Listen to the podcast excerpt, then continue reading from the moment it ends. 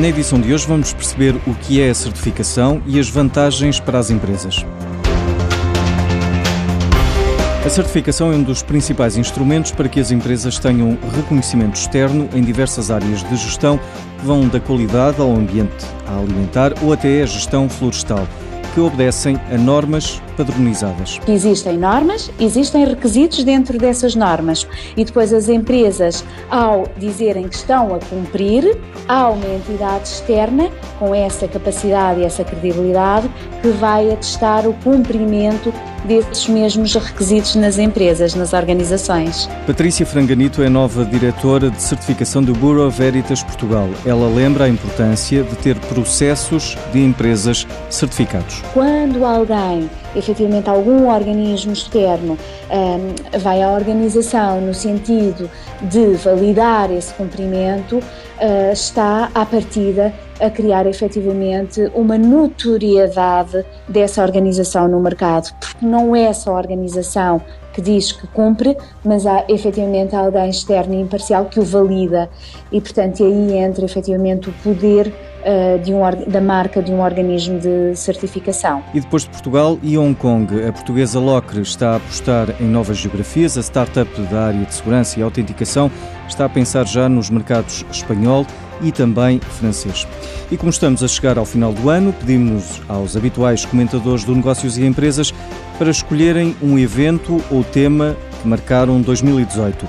O gestor Jaime Quezado destaca a inovação e a resiliência dos empresários portugueses. Estamos a chegar ao final de mais um ano e é esta época em que normalmente se fazem balanços do que aconteceu na nossa economia e na nossa sociedade. No caso português, e referindo-nos à economia, são duas as palavras que parecem transmitir de uma forma mais cabal aquilo que se passou: resiliência e capacidade de inovação. Resiliência porque os nossos empresários e todos os agentes económicos, apesar das dificuldades com que se debate a nossa economia, em termos de concorrência internacional, dos desajustamentos do ponto de vista de financiamento e das dificuldades do ponto de vista da política pública, têm sido uns verdadeiros campeões na afirmação daquilo que são as nossas competências em termos internacionais.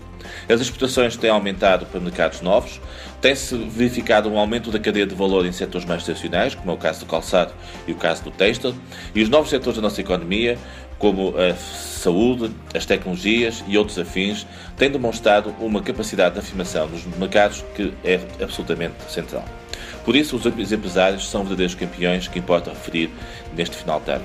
Mas também os nossos jovens empresários, e em particular aqueles que têm montado startups, são um bom exemplo. O empreendedorismo tornou-se uma palavra-chave da nossa economia. E desde o conceito da Startup Portugal até a afirmação da Web Summit como um grande evento de caráter internacional e que acaba de consolidar-se por mais de 10 anos no nosso país, são referenciais de que a renovação do nosso tecido empresarial está aí, viva e perfeitamente estrutural. Por isso, num tempo em que se fazem balanços do passado e se tenta projetar o futuro, este encontro feliz entre resiliência e inovação, entre empreendedorismo e capacidade de manter a tradição, é um bom exemplo daquilo que é a nossa economia, a nossa sociedade e um exemplo de sucesso de um país que mantém um respeito pela sua história, mas mais do que isso e sobretudo uma confiança no futuro. E são as escolhas de Jaime Quezado para 2018.